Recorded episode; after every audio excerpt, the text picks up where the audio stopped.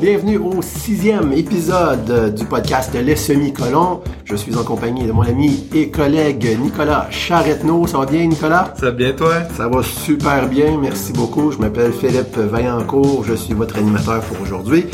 Et aujourd'hui, on parle du chapitre 6, Objects and Data Structures, les objets et les euh, structures de données du livre Clean Code de Uncle Bob, Bob Martin. Et c'est un chapitre qui est court, mais moi je l'ai bien aimé. Il est, il est euh, puissant, il est lourd de sens. Qu'est-ce que tu en as euh, pensé toi, Nicolas? Euh, moi, je trouvais ça intéressant parce que c'est c'est quelque chose qu'on qu'on mélange beaucoup. Je pense quand on fait du développement euh, object oriented ou OO comme il il, il dit souvent, on finit par par être un, un peu dans un mode tout est un objet, tout est, est, la même chose, mais il faut prendre le temps de bien séparer dans notre tête que c'est quoi un objet, c'est quoi une structure de données puis euh, quand est-ce utiliser une versus l'autre. Mm-hmm. Oui, puis comment euh, ouais, c'est ça, comment comment pas mélanger euh, les deux concepts aussi. On va revenir là-dessus euh, dans notre examen du chapitre. Il commence le chapitre en parlant des de la raison pour laquelle on on emploie euh, le, le, le data encapsulation, l'encapsulation de données, j'imagine, ou le, le, data hiding, là, le, implementation hiding. Donc, on, on, cache notre implémentation, on cache nos données. Euh, puis, il dit que c'est parce qu'on veut avoir la possibilité, la liberté d'être capable de changer notre implémentation comme ça nous tente, quand ça nous tente. Si on on met toutes nos variables publiques dans nos classes. Les gens qui utilisent nos classes, incluant nous-mêmes ailleurs dans notre code, on va se mettre à dépendre directement sur ces variables-là. On va connaître l'implémentation de la classe. On va se fier sur le fait que c'est implémenté d'une certaine façon. Puis là, euh, si jamais un jour on veut changer des choses là-dedans, ben tout pète partout. c'est super couplé. Exactement, exactement. Fait que c'est l'idée principale. Mais je pense que c'est la base du euh, de la programmation aussi. Tu sais quand quand tu utilises des classes, c'est pour découper ton code, découper des concepts, découper. Fait que tu veux pas te ramasser à avoir des des couplages entre ton implémentation puis l'utilisation de, de ta classe ailleurs là. Tu sais. Euh, puis je pense que le, le en partant, on apprend peut-être pas à bien utiliser les interfaces euh, au, au, départ, euh, mais l'interface vient, c'est explicite là. Tu quand juste le fait de lire une interface, dans la plupart des langages, quand tu regardes ça, c'est il, ça te dit pas euh, aucune ligne de code, y des propriétés, des fields, des ça te dit rien là. C'est juste les signatures de de, de fonctions. Ça.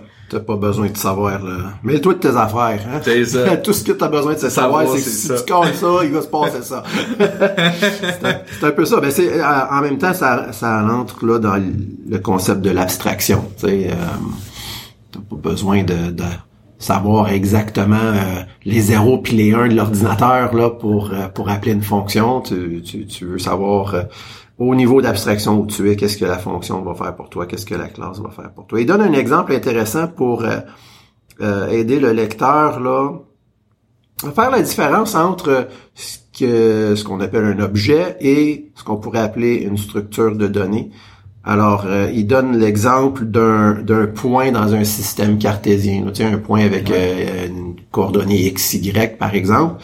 Fait que là, il commence par donner l'exemple où ça serait juste une structure de données, si on veut, ou est-ce que je suis, je suis peut-être un peu, euh, je suis peut-être un peu trop rapide là dans mon explication. Dans le fond, c'est c'est plus cet exemple-là qui donne. C'est pas autant pour séparer juste structure de données versus objet, mais plus la différence entre euh, une abstraction puis ouais c'est ça euh, à ce point-ci il parle vraiment de, ouais il parle vraiment de la différence entre les deux tu sais il, te montre une classe de, de type point où ce qu'on a un X puis un Y, puis on a l'interface de type point qui a les opérations sur cette structure de données-là, comme euh, set cartésienne ou set polar pour être capable de setter d'un coup euh, le point où c'est qui est placé euh, sans avoir à, euh, à manipuler le X et le Y individuellement. Exactement. Fait c'est ça. Fait que dans le fond, une classe avec euh, un X puis un Y public comme ça, ben là, euh, tu peux faire toutes sortes de choses avec ça. Là. Tandis que si ça serait une classe qui implémente l'interface qui nous donne, tu as même la possibilité d'avoir comme tu as une fonction set polar, fait que il pourrait avoir un autre système dans le fond que le système rectangulaire là, ou est-ce que le système polar, si je me rappelle bien, c'est c'est pas quand tu définis le rayon et l'angle dans le fond c'est comme ça que tu, tu le points sur le sur ton système c'est ça. fait que fait que dans en réalité tu te retrouves à, avoir euh, la possibilité de storer de façon interne dans ta classe peut-être en système cartésien normal là, rectangulaire un x puis un y mais tu donnes la possibilité à ton utilisateur l'utilisateur de la classe de pouvoir aller setter ou ou, ou guetter l'information dans un système, convertir dans le fond si, behind the scenes. Puis tu sais, si on est vraiment euh, picky, euh, tu sais, un point c'est un X et un Y. Tu sais, un, un point concrètement, tu sais, si tu dis je mets euh, 10 en X, ça pourrait être une ligne.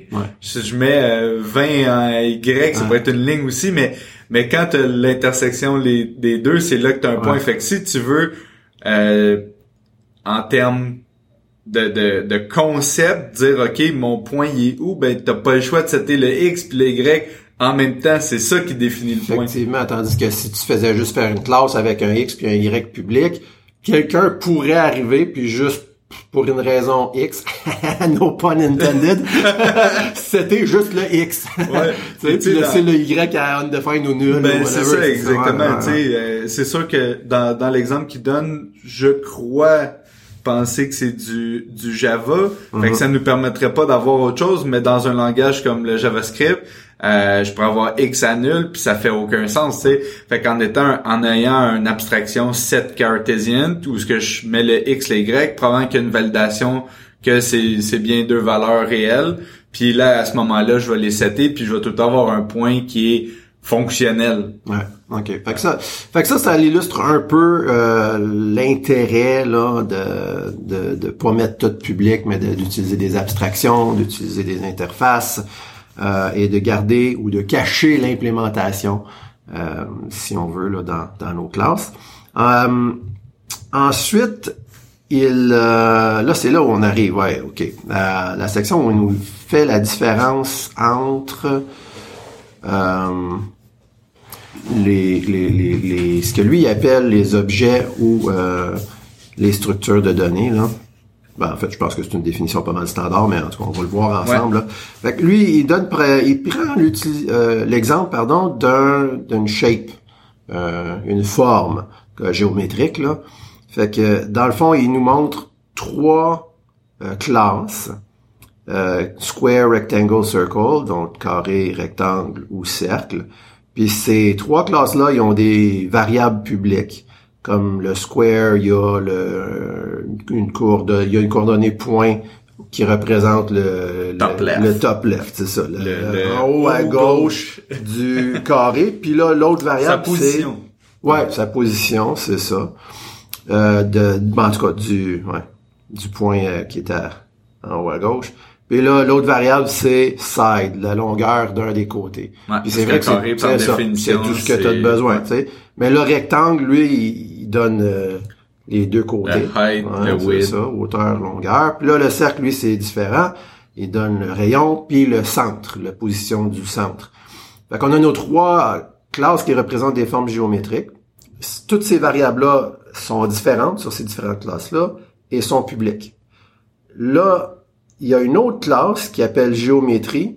Et dans cette classe-là, il y a une fonction, une méthode qui, s'appelle area pour calculer l'air. Tu lui passes un objet euh, qui est un des une instance de n'importe quel des shapes qui ont été définis dans les autres classes. Encore pire que ça, dans ce cas-ci, il pourrait passer l'objet de son choix.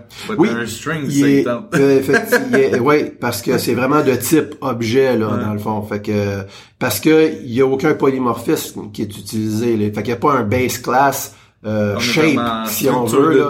C'est ça, c'est ça.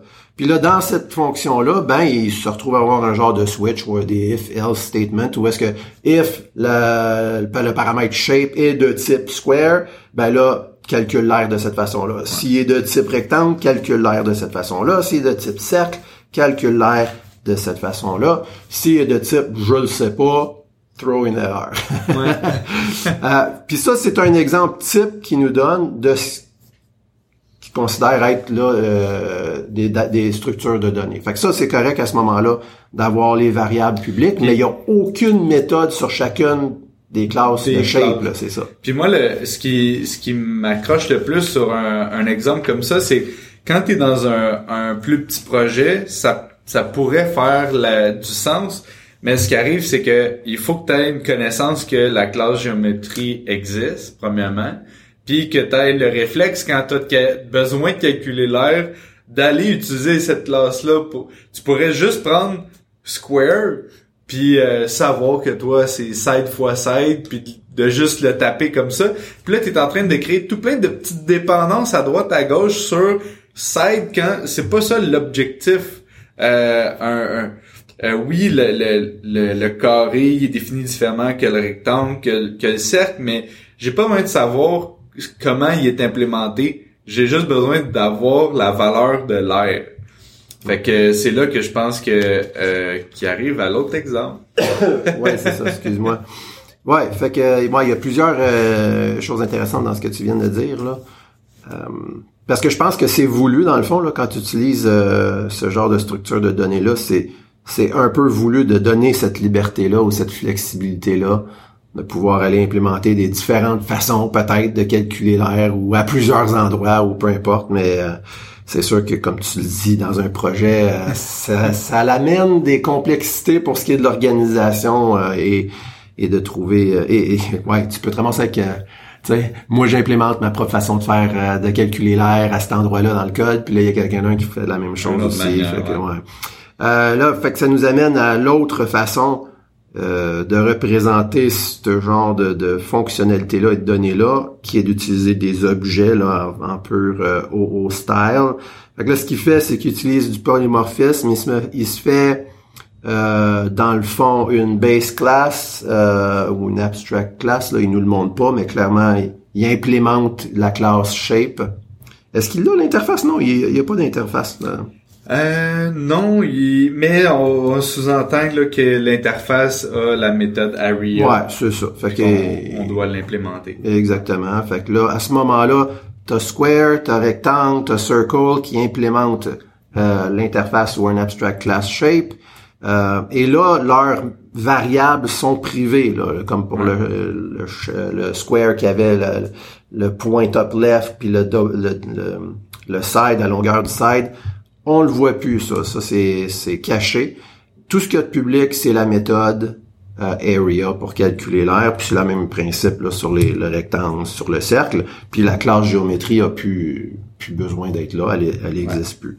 Fait que ça, c'est deux façons qui euh, sont tout à fait légitimes là, euh, de, de, structurer notre code. La question intéressante, c'est ben, laquelle des deux est meilleure ou parce qu'on se doute bien que c'est jamais tout le temps qu'il y en a une qui est tout le temps meilleure, là. Laquelle utiliser quand, dans le fond? Puis, dans, dans ce cas-là, euh, on dirait que c'est facile de choisir. Mais il y a peut-être d'autres cas où c'est moins facile de, de choisir. Euh, c'est, ce qui est difficile, je pense, c'est que euh, pour choisir la meilleure option, faut essayer de prédire un petit peu le futur. Ah, parce que ce qu'il ce qu'il dit là, dans le fond, c'est que le, la façon de structurer notre code en utilisant des data structures, donc des classes qui ont, qui ont aucune méthode et qui exposent leurs variables, euh, ça, l'avantage de ça, c'est que c'est plus facile d'ajouter des euh, de la fonctionnalité sans avoir à changer les data structures. Fait que si on revient à notre exemple où est-ce qu'on avait notre square, notre rectangle, notre cercle, puis une classe à part géométrie qui, elle, implémentait une fonction euh, area, puis on passait en paramètre notre shape. Si on voulait ajouter, admettons, une façon de calculer, euh, je sais pas moi, le périmètre, le périmètre de nos shapes maintenant, bien, on n'a absolument aucun besoin de changer quoi que ce soit à notre classe square, à notre classe rectangle, à notre classe circle. On fait juste rajouter une fonction périmètre à notre classe géométrie, par exemple, Puis là, à l'intérieur, on, prévoit les différentes façons de... Fait qu'on n'a pas eu à toucher du tout, à modifier du tout ces autres classes-là. Fait que c'est pour ça que lui, il dit ça, euh, cette façon de faire-là. Quand tu veux rajouter de la fonctionnalité dans le futur, c'est ce qui te donne le plus de flexibilité. Est-ce qu'on pourrait que, tu sais, ajouter une fonctionnalité, euh, est-ce qu'on pourrait utiliser carrément le mot étendre ou faire une extension sur... Euh... Ben, ben, c'est-à-dire que c'est parce que la fonctionnalité est pas attachée. Conceptuellement, elle l'est. Elle est liée à ces, euh, à ces autres classes-là. Mais techniquement, tu pourrais faire une autre classe que tu appellerais d'une autre façon, tant qu'elle aurait les variables privées qui sont euh, pareilles à, mettons, notre square, euh, on pourrait euh, on pourrait l'utiliser avec notre, notre classe géométrie. Fait que je sais pas si ben, en tout cas, conceptuellement, oui, là. C'est comme on, on, rajoute de la fonctionnalité. tu sais, je pense, euh, moi, je viens du C Sharp. En C Sharp, tu as les extensions. En, en, JavaScript, je pense que tu as les prototypes que tu peux ajouter. Ben là, c'est un peu euh, spécial en JavaScript parce que là, tout est une classe. Tout est un tout objet. Est un objet, ouais, ouais, c'est ça, ouais. Mais, euh, mais tu sais, au final, une extension, tu sais, c'est comme une méthode qui est dans un, un utile, tu sais, c'est statique, c'est tu peux y passer nul comme tu peux y passer l'objet, puis lui, il sait quoi faire avec, il, te, il te redonne un résultat. Ouais, je sais pas. C'est une bonne question. Tu sais, l'exemple de code que lui donne, c'est en Java. Euh, si ça avait été implémenté, c'est comme là, il y a une classe géométrie avec une fonction R qui ben, en JavaScript, tu pourrais juste avoir une fonction euh, tout court. Tu n'aurais pas besoin nécessairement d'une classe géométrie. Euh, tu pourrais organiser ton code de cette façon-là, mais tu pourrais tout simplement avoir euh, un fichier avec des, des, des helper functions. puis ça, ça pourrait être une de ces fonctions-là. Fait que comme tu pourrais choisir, tu as plusieurs options, mais bref. L'idée, lui, c'est qu'il dit ça devrait, quand ça vit pas sur les classes qui contiennent ton data, tes données, à ce moment-là, c'est plus flexible. C'est plus flexible pour rajouter des fonctions, des, de la fonctionnalité. Puis là, l'inverse, c'est vrai. C'est plus difficile, si tu structures ton code de cette façon-là, d'ajouter des types, d'ajouter euh, comme là, si on revient à notre, voyons, pardon, notre exemple, on a square, rectangle, cercle. Euh, si on voulait rajouter triangle, Là, ça serait un, petit peu plus compliqué. Parce que là, c'est pas implémenté, ça va planter. Et, il faut s'assurer d'aller trouver tous les endroits qui euh, exactement pourraient dépendre d'un shape. C'est ça. Il faut trouver tous les endroits dans le code qui euh, qui avait une fonction qui qui calculait l'air, qui calculait le périmètre, qui calculait si, ça peut vivre dans différentes classes un peu partout. Puis on rajoute le triangle avec l'idée qu'on veut pouvoir avoir les mêmes fonctionnalités. Ben là, faut faut se promener à travers toutes ces différentes classes-là, ces différents modules-là, puis tout updater ça pour hey en passant euh, ça se peut je te passe un triangle à cette heure. Voici comment dealer avec euh, pour faire ci pour faire ça etc fait qu'on on comprend un peu l'idée. Puis là on peut on peut faire le même raisonnement à l'inverse euh, lorsqu'on utilise plus un objet l'objet, ça va être plus facile de rajouter des types, de rajouter des... Euh, c'est ça. Quelque chose qui hérite de, de, de, la classe principale. Exactement. La classe euh, parent. Mais euh, tu viens de me faire euh, réaliser quelque chose, puis il y a, y, a, une question qui, qui me vient en tête. Si t'as... Ou en fait, pas si, mais... Est-ce que ça t'est déjà arrivé dans un programme d'avoir à implémenter un type mais que t'as pas de besoin d'implémenter tous les les fonctions. Puis ton logiciel va fonctionner euh, va fonctionner parce que tu l'appelles jamais cette fonction là. Euh, ouais, ben je, oui, je viens de le faire là. Il y a comme 20 minutes. Exactement comme ça. Quand on a ce genre de, de questions là, de, de constat là, quand on est en train de coder puis on se rend compte que bah cette, cette fonction là, j'ai pas besoin de l'implémenter est-ce que c'est un indice que peut-être on est dans... On a la question à se poser si on est entre un, data structure ou... Euh... euh ouais, c'est, c'est une très bonne question. Si on prend mon exemple concret, moi, c'était... Euh, oui, j'allais rajouter... Euh, j'avais besoin d'ajouter à, à notre BD sur un de nos projets un genre de petit dictionnaire. La possibilité pour qu'on puisse avoir, euh, dans le fond, c'est un key value pair aussi simple que ça, tu, une expression, puis tu lui dis quelle définition qui va avec ça. C'est pourquoi l'utilisateur, quand il est dans l'application, il y a certains mots techniques là, qui sont compliqués, fait que euh, le client voulait que ce soit possible qu'on puisse euh, faire un petit tooltip qui apparaît quand il hover par-dessus euh, les certains mots. Tu sais, fait que j'ai pas vraiment besoin d'implémenter une interface pour créer les définitions. Ils vont aller les plugger directement manuellement dans le dans la BD. J'ai pas besoin de créer une méthode pour aller chercher par ID une définition comme comme telle. La seule chose que j'ai besoin, c'est get all. Donne-moi toutes mes définitions. En ce moment, en tout cas, c'est ce que j'ai besoin. Mais Bon, on a, on, utilise un, le pattern repository. Euh, qui lui demande à ce qu'on implémente un get, un get all, un, get, etc. C'est ça. C'est euh, ça. Là, je crée un nouveau repo. Le seul que j'implémente réellement, c'est get all. Les autres, euh, j'ai la fonction croche avec un throw not implemented. Ouais. Mais dans ce cas-ci, on est dans un, dans un, c'est drôle que tu me dises ça parce que la dernière fois que j'ai eu ce cas-là, c'était aussi sur un repo d'une BD. ouais, ça, doit être assez commun, j'imagine, là, ouais. Mais, euh, fait que dans le fond, dans ce cas-ci, ça devient plus facile de ou difficile de d'ajouter un type?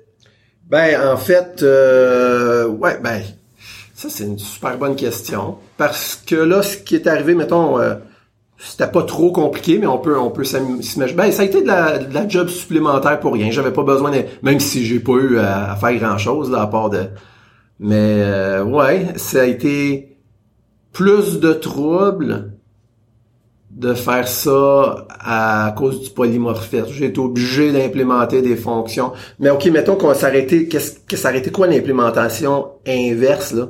Ben mettons que tu aurais eu l'implémentation inverse, c'est que tu aurais eu un, euh, euh, je sais pas moi, je vais dire un, un repo helper qui bâtit des requêtes SQL pour euh, chaque type puis euh, bon, je dis pas que c'est une bonne pratique, mais j'essaie de l'inverser. ouais, je comprends.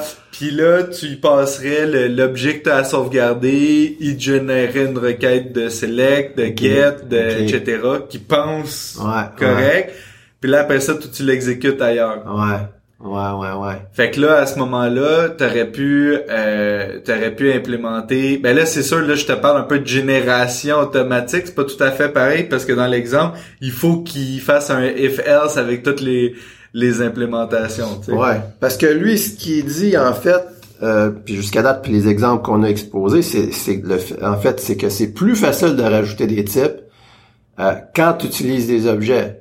Fait que malgré le fait que j'avais une coupe de fonctions à implémenter, euh, donc resté plus simple quand même. Ça aurait été plus simple euh, ou plus compliqué dans, dans le genre de situation où tu euh, où tu décris. Puis en réalité, la, problématique c'est pas autant objet versus euh, euh, structure de données là, qui, qui est le problème. Ce qu'il faut se demander, c'est est-ce que peut-être que d'avoir une classe euh, ou une interface repo qui inclut euh, 8, 9, 10 fonctions implémentées, est-ce que ça serait pas un, un signe que tu devrais peut-être avoir des plus petites interfaces, tu sais? Ouais, c'est euh, clair. Mais tu sais, juste comme ça, tu viens de me faire réaliser que peut-être qu'on pourrait avoir un, un euh, savable repo, I deletable repo, etc. Puis à la limite, un I repo qui implémente toutes les autres AI. C'est ça. Puis là, quand t'as besoin de faire un repo un petit, qui est comme un subset, comme dans ce cas-ci, t'as besoin de faire un repo qui était un petit peu plus petit, t'aurais pu juste implémenter les deux subsets I savable, I loadable, je sais pas. Ouais, ouais, non, on comprend l'idée, mais c'est ça. Puis on est, c'est drôle, hein, parce qu'on a souvent, on a souvent, en tout cas moi personnellement, je peux pas parler pour tout le monde, mais j'ai souvent cette euh, genre de, de réticence là à découper les interfaces un peu plus. Puis il y a aussi le fait que ça se fait un petit peu organiquement là, qui grossissent, mm-hmm. ils commencent un peu petites, puis après ça t'es comme ah ben c'est logique là, c'est c'est ce genre de choses là. Fait qu'on va rajouter cette méthode là sur cette interface là, puis après quelques semaines, mois, années, tu te ramasses avec des interfaces de, de, de qu'est-ce qu'elle veut dire l'interface? Pourquoi il y a 50 méthodes sur mon interface? Chaque fois, il faut que j'implémente vraiment toutes ces méthodes là. Puis là, là, des fois on est les exemples qui me viennent en tête là, c'est ben là, je parle vraiment du C# mais euh, tu sais mettons euh, tu veux t'implémenter ton propre ou euh, i équatable ou euh, i, tu sais tu te ramasses tout le temps, tu dis ah c'est quoi cette interface-là? Je vais l'essayer. Là, tu, là, tu, crées une petite classe juste pour le fun. Implémente I le truc que tu n'avais uh-huh. jamais vu avant. Puis là, quand tu fais implémente members, il t'ajoute 400 lignes. T'es comme, ok, c'était pas l'interface qu'il me fallait.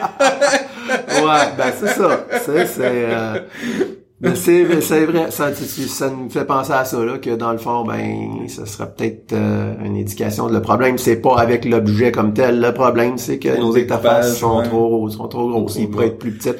ça, c'est, c'est quelque chose que je trouve, je, je regardais, j'ai, j'ai pas codé beaucoup, beaucoup en Java, mais j'ai l'impression qu'ils font ça un petit peu plus, euh, je parle au niveau, au niveau du langage comme tel, là, euh, ben, le Java est un petit peu plus verbose, pas, pas énormément, mais quand même, là, tu sais. Mais c'est parce que c'est sûr que c'est le trade-off, hein. On parlait, parce que là, euh, je suis en train de faire un repo, puis dans la plupart des cas, tu vas peut-être vouloir avoir euh, un create, euh, un get all, un get euh, par ID, un, tu sais. Là, t'as pogné l'exemple. Là, j'ai pogné l'exemple parce que j'avais pas besoin de tout, ça, tu sais. Fait que là, dans les cas, dans peut-être les trois quarts des cas où j'ai besoin de à peu près tout, là, je serai obligé de faire implémente telle interface, telle interface, telle, puis on a comme cette réticence-là, sauf que en, en réalité, ça serait peut-être mieux de le faire de même.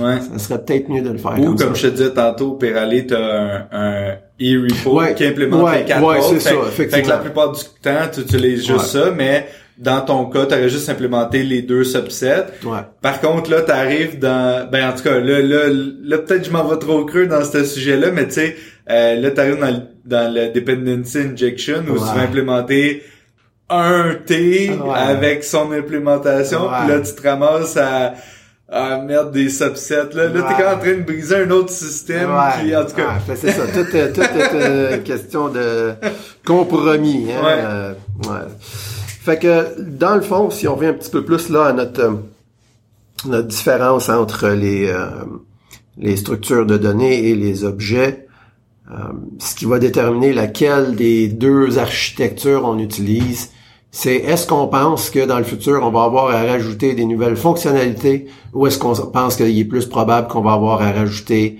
des nouveaux types, des, nouvelles données, si on veut. Puis euh, honnêtement, c'est pas facile. Moi, j'essayais de penser là à des projets concrets euh, qui sont pas des genres de petites librairies ou whatever, mais tu sais, des applications là puis euh, je pense que c'est plus, en général, j'ai comme l'impression que c'est bien plus fréquent qu'on rajoute des fonctionnalités qu'on rajoute des types. Parce ben, que en même temps, c'est on fait des applications de gestion. Ouais. Tu sais, fait que ça le dit par, quasiment par définition, tu sais, une application de gestion, ça va gérer de plus en plus de choses versus si on faisait des applications euh, euh, justement par rapport à des mathématiques, des mhm. calculs, du traitement, peu importe. Là, peut-être qu'on tombe plus en mode data structure. Mais encore là, je lance ça dans l'univers, j'ai aucune idée. non, ouais, parce que l'affaire, c'est qu'il faut qu'il faut que ça, faut que ça ait des choses en commun. Tu sais, rajouter des, euh, des données, oui, ça arrive là comme un projet évolue, puis tu rajoutes euh, des modèles, tu rajoutes. Euh, mais mais l'affaire, c'est qu'ils ont ils ont rien en commun par souvent avec les autres structures de données que tu as. Fait que là, dans le cas qu'il a donné, c'était toutes des shapes. Puis là, l'idée, c'est est-ce que je pense rajouter des shapes, des, des choses de type shape plus tard? Mais euh, c'est plutôt rare, je trouve, là, dans les applications sur lesquelles j'ai travaillé. Je pense qu'on se pose plus de questions habituellement par rapport au design pattern que par rapport à, au data structure en soi. Mais je pense que euh, en partant, tu sais, il y a, y a euh, à un moment donné, je parlais de ça avec quelqu'un, euh, le, le, patron de conception qui s'appelle euh, Strategy ouais. ou Stratégie. Ouais. Euh, dans le fond, de base, juste le polymorphisme en soi est une sorte de stratégie, tu sais, parce que dans le fond, t'as, euh, tu dis, regarde, il va avoir une méthode qui va s'appeler X, mais après ça, quand tu l'implémentes, ben c'est la la stratégie d'implémentation de cette méthode-là, tu sais. C'est sûr que tu peux le coder autrement, là. Tu peux, tu peux, tu pourrais te créer, mettons, euh, une liste puis dire qu'il y a, il y a une méthode sort qui prend en paramètre un strategy puis là, tu aurais le mm-hmm. bubble sort strategy, etc. Là, ça, ah, ça, je pense que ça existe, ce patron-là. Je pense que c'est le template method qui appelle. je suis pas sûr, là, mais... Euh...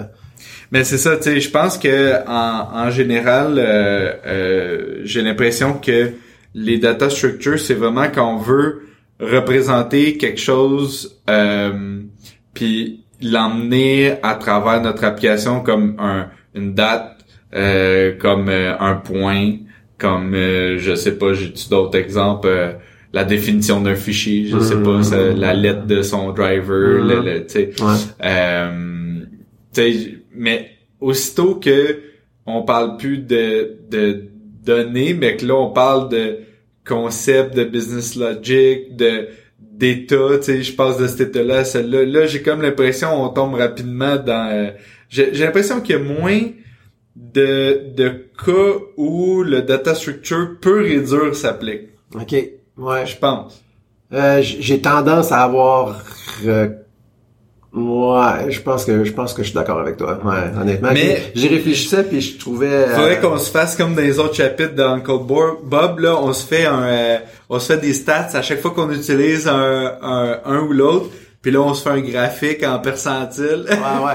Ben, ouais, c'est ça. ouais, c'est une bonne idée. Mais là, on représente ça comment? En structure de données ou en... on appelle... Ah, moi, je pense qu'on appelle Uncle Bob. il y a une erreur dans son livre. Oh, Page 97. Ouais. Ben, il a donné, euh, sérieux, il a donné un bon exemple, là, de, de, de situation où ce que ça fait du sens. Ouais, oui. Puis, euh, bon, t'as les DTO, là, on va en parler tantôt. Ouais. Ça, ça, c'est, ben, ça, c'est l'exemple qui vient le plus, euh, tu sais, ça le dit quasiment par définition, là. Ouais. Mais euh, mais oui, un, DTO, tu sais, souvent c'est pour transférer de l'information. Tu le remplis, tu le touches pas, tu le ships tel quel, l'autre il ferait pas de traitement tu le reçois.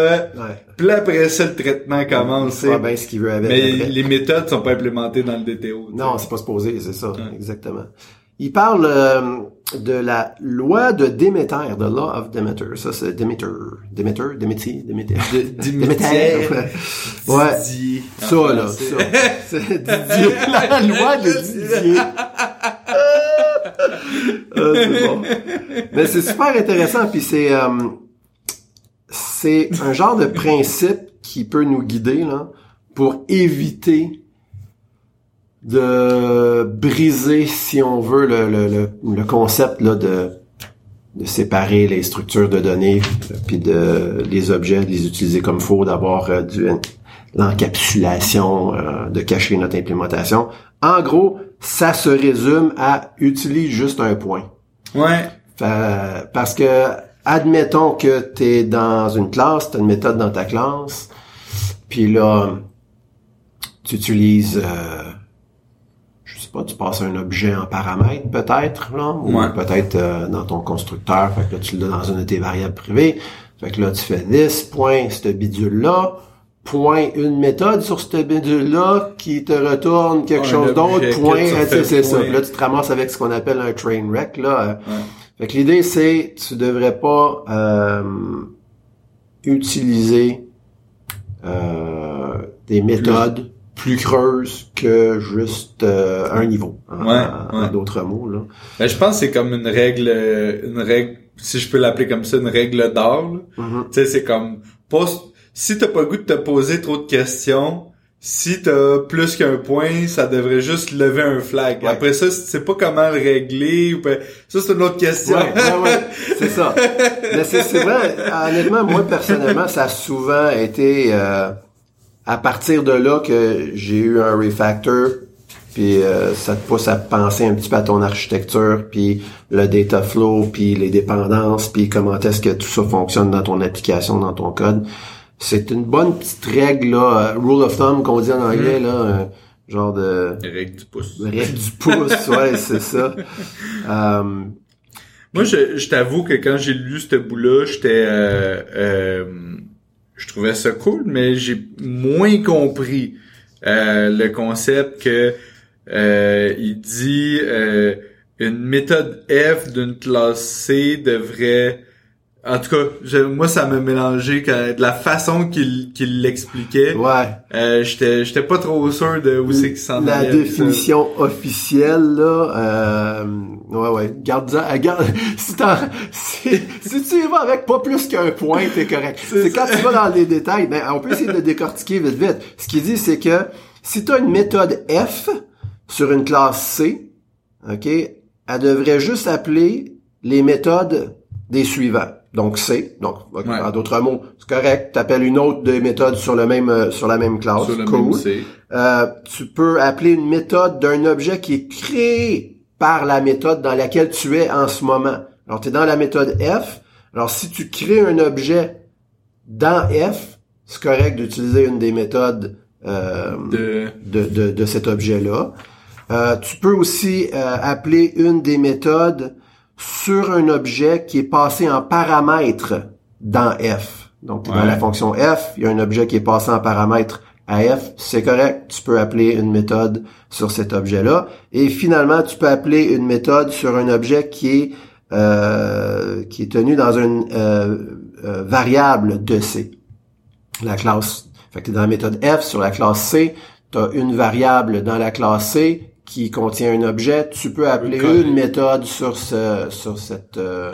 fait que si tu regardes bien tout ce qu'on a tout ce qu'on a défini, il y a toujours juste un point. Ouais, non, c'est que je comprends. Ce qu'il y a avant le point est des, des, endroits différents là, mais il y a toujours euh, juste un point. là, tu peux contourner ça là. Comment? Ben, tu colles un point, tu mets dans une variable, puis après ah. ça, de l'autre variable, tu colles un point, ça te donne ben, un nouveau résultat. il est plus chaîné, il est plus chaîné, mais t'as comme brisé, t'as brisé quand même l'esprit de la loi, là. Euh, mais, mais en fait, il y a un, une situation où c'est correct de voir ça. Point quelque chose, point quelque chose, point quelque chose. C'est, c'est quand c'est une structure de données et non pas un objet. Là, là c'est correct parce que tu peux avoir une structure de, données qui est, qui est imbriquée là avec des objets à l'intérieur d'objets. Puis euh, tant que c'est pas des méthodes, mais que c'est vraiment juste du data pur, là c'est correct. C'est correct. Et là où ça vient euh, un petit peu, euh, je dirais mélangeant là, c'est quand tu utilises beaucoup les, les getters puis les setters. Mm.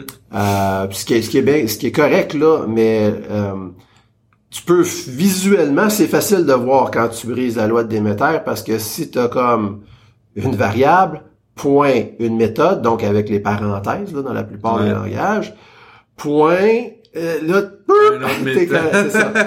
Euh, si par contre c'est un objet qui est de style structure de données, ce sera pas des méthodes, ça va être des, des, des variables publiques. Fait que ça, à ce moment-là, tu as point, quelque chose, pas de parenthèse, point quelque chose, pas de parenthèse, ça c'est correct. Hmm. Là, le problème, c'est qu'est-ce qu'on fait avec les getters, les setters, qui sont techniquement des fonctions, là, des méthodes.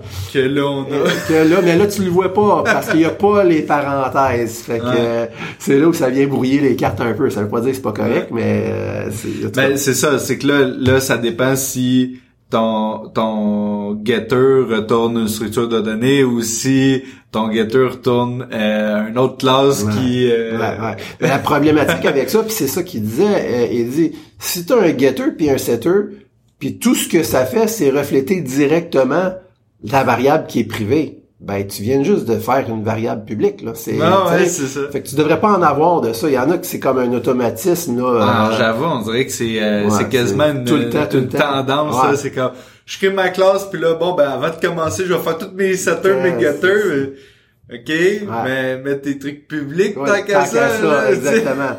Parce que l'idée, l'idée, c'est de cacher l'implémentation, comme il dit au début du chapitre. Fait que là, si tu fais juste faire des privés pour le fun de faire des privés, puis tu les exposes tous, tu sais, euh, ben ça pas. Ça T'as juste perdu ton temps. Ouais, c'est exactement, exactement. T'as juste brouillé les cartes pour rien là, mais. Euh... Ok, puis là il rentre dans le concept, dans le fond, de l'hybride. Alors, ce, cet objet-là où tu aurais euh, des variables qui sont publiques, que n'importe qui, n'importe où peut venir directement changer ou avoir accès directement à ces variables-là, mais qu'en plus, sur cet objet-là, tu as toutes sortes de méthodes qui euh, agissent et modifient euh, ces, ces, euh, ces variables-là. Là? tu te retrouves dans un hybride. C'est pas une structure de données, parce que tu as, de la fonctionnalité directe sur l'objet, mais c'est pas non plus un réel objet dans le sens où tu utilises une bonne encapsulation parce que tu exposes à peu près toutes tes variables. En quoi est-ce que c'est un problème, ça, d'après toi? ben, moi, je pense que, que en partant, c'est comme dans un peu n'importe quoi, c'est dur d'être à cheval entre deux concepts pis dire, je l'ai, je l'ai, je suis juste parfait en équilibre, là, pis j'ai aucun problème ni dans l'un ni dans l'autre. Mais il y en a un qui me vient en tête qui, euh, qui, qui, qui, je trouve qui fait du sens, c'est le date time en, en ah, C-Sharp. Parce que, pense-y, si, mettons, c'était seulement une structure de données, que il y avait, par exemple, l'année, le mois, le jour, euh, bon, mm-hmm. peu importe, les, les, les secondes, les millisecondes. Puis là, bon, euh, tu veux avancer dans le temps avec ça, là. Puis là, il faut que tu, il faut quasiment que tu saches par cœur euh, sont quand les jours euh, fériés, les années bissextiles, ben je dis fériés, ça n'a aucun rapport, mais les années bissextiles, euh, que les janvier c'est tout le temps 31, que les février c'est tout le temps 28, sauf des fois 29, euh, qu'il y a un changement de, de time zone, euh, je sais pas moi, le 4 juillet, dans, tu sais, je dis n'importe quoi, là tu te ramasses dans, il y a y a pas mal de fonctionnalités dans DateTime. En partant, tu fais point add puis il t'abstrait tous les euh, les concepts de de de de de, de time lapse, euh, pas time lapse de de comment t'appelles ça? Euh, En tout cas, whatever. Time span, non Time span, ben non, excuse, time zone. Je cherchais, ah, okay, Tous les concepts de time zone, ils cachent ça. Euh, tous les, les, les, les concepts d'année bisexuelle, etc. Fait que là, quand tu utilises l'objet DateTime, ajoute-moi une heure, ajoute-moi un jour, euh, enlève une milliseconde mhm. euh, ou peu importe. Puis c'est, c'est complètement transparent pour toi. Ouais. Euh, mais ça, c'est correct. Mais là, on est dans le mode hybride parce que le datetime, c'est quand même une, structure de données. Là, on parle de l'année, le jour. Le... Ben, ce que lui dirait, je suis pas super familier avec le datetime dans, dans C Sharp, mais dans le fond, lui, ce qu'il dit, c'est que si t'as... Parce que là, jusqu'à date que toi, tu m'as décrit, il y a beaucoup il y a, il y a, beaucoup d'abstraction là oui, oui, oui. bon mais par contre si tu es capable d'aller setter directement le jour à tel chiffre là mettons c'est là où ce que ça devient problème. Si par contre tu dis euh, ajoute-moi un jour ça c'est correct c'est une belle abstraction tu caches l'implémentation on s'en fout comment est-ce qu'il fait ça puis si t'as si as le moyen d'aller chercher le jour aussi c'est correct ça dis-moi c'est quel jour là le que mais si tu peux aller directement changer les jours. Ben, tu vas dans des thèmes, ils ont caché ça.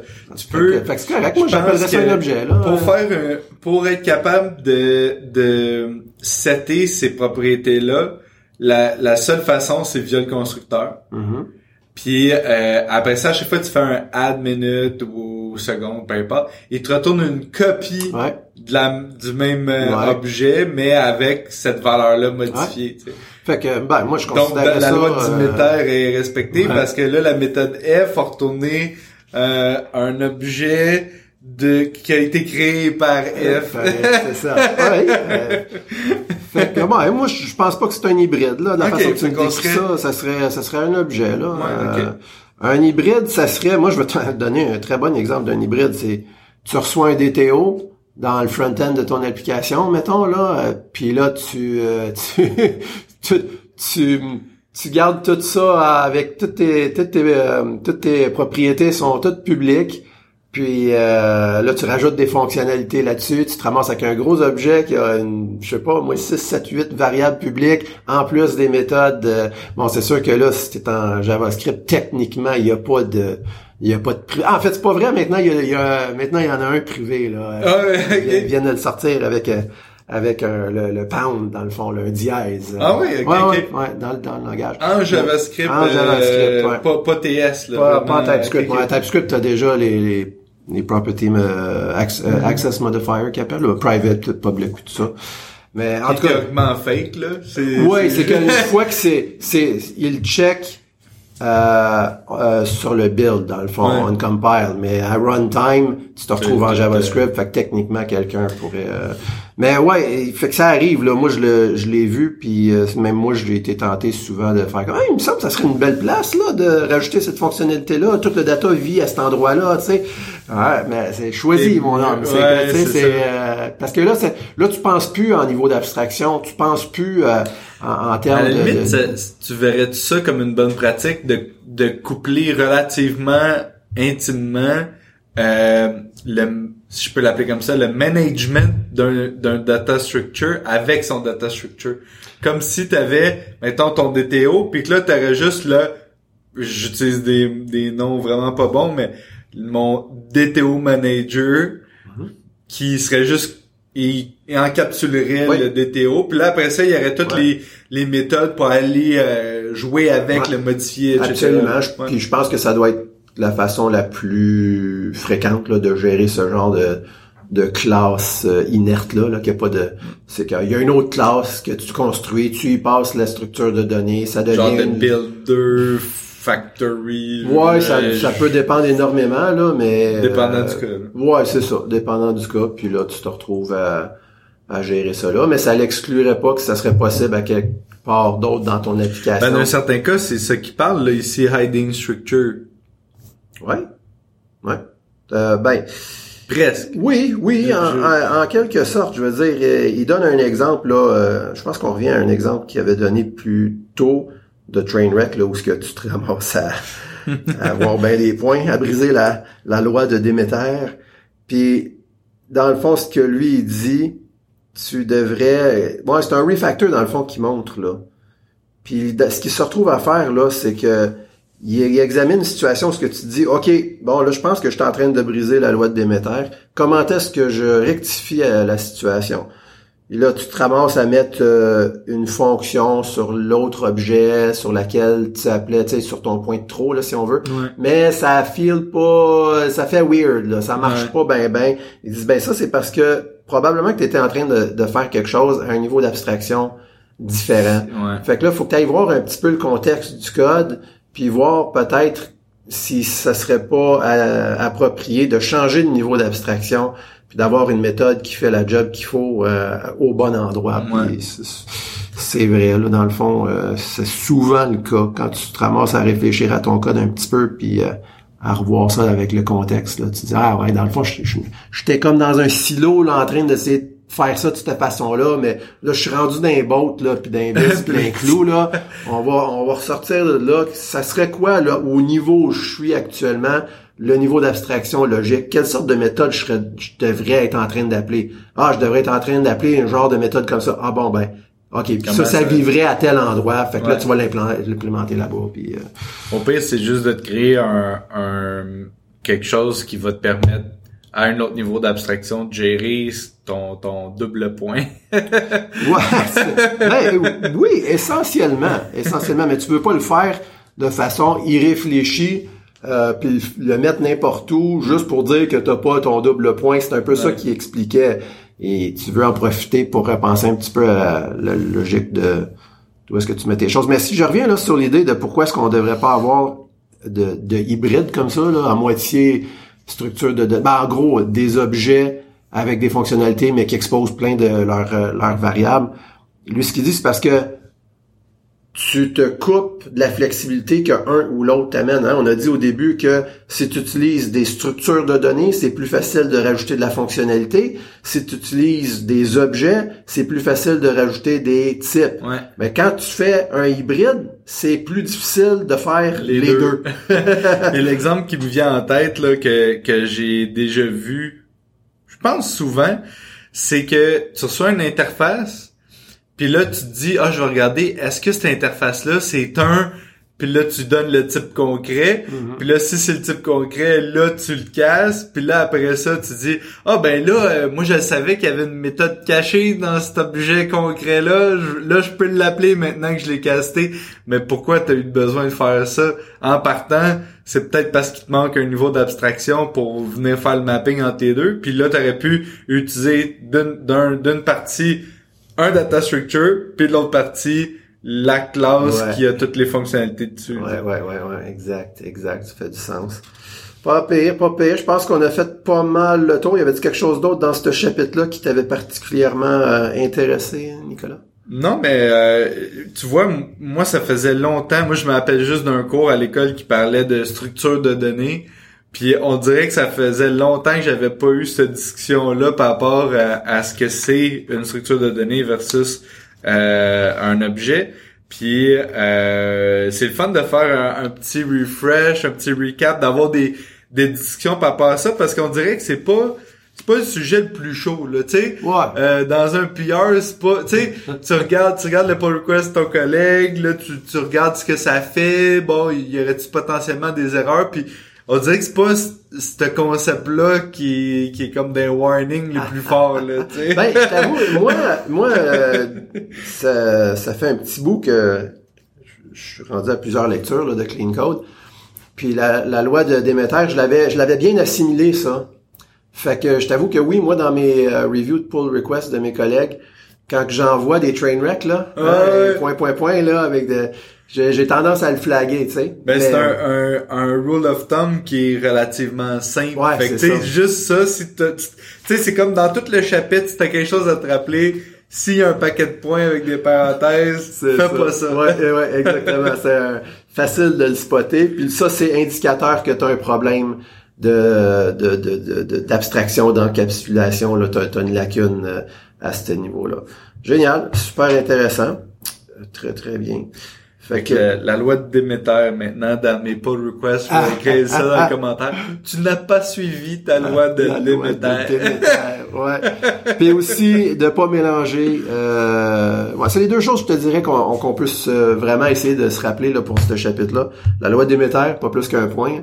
Euh, puis aussi, on devrait pas avoir de classe avec des fonctionnalités, mais des variables publiques. Ça devrait être un ou l'autre. Si tu as des variables publiques pas d'affaire à avoir de fonctions sur cette classe-là. Si tu as des fonctions, ça devrait tout être des variables privées. Puis euh, Super. avec ça, c'est euh, déjà là, tu peux améliorer pas mal, je pense, ton architecture puis euh, puis ton tes abstractions dans ton code. La semaine prochaine, on examine le chapitre 7, Error Handling. Fait que là, on va, on va en faire du train wreck. Ouais, ouais, c'est ça. comment, comment gérer nos erreurs dans notre code? Puis euh, ça, c'est intéressant. Ce chapitre-là, dans le livre de Uncle Bob, ça a été écrit par Michael Feathers, qui est un, hmm. euh, un autre programmeur de renommée. Là. Euh, je pense que c'est lui qui a écrit le livre... Pragmatic non? Non. Pragmatic Programmer, c'est deux gars, Dan quelque chose, puis je me rappelle plus leur nom, mais lui, c'est, euh, je pense, euh, Refactor, Refactoring ou quelque chose comme ça, là, euh, un, livre sur le refactoring. Là. Puis je l'ai lu, ça fait un petit bout, c'était très très intéressant, fait que j'ai j'ai hâte de, de réviser là, de réviser ce chapitre-là avec toi. Super. fait que à la prochaine et on remercie encore une fois tous nos tous nos auditeurs de, de nous suivre dans notre aventure. Salut Salut.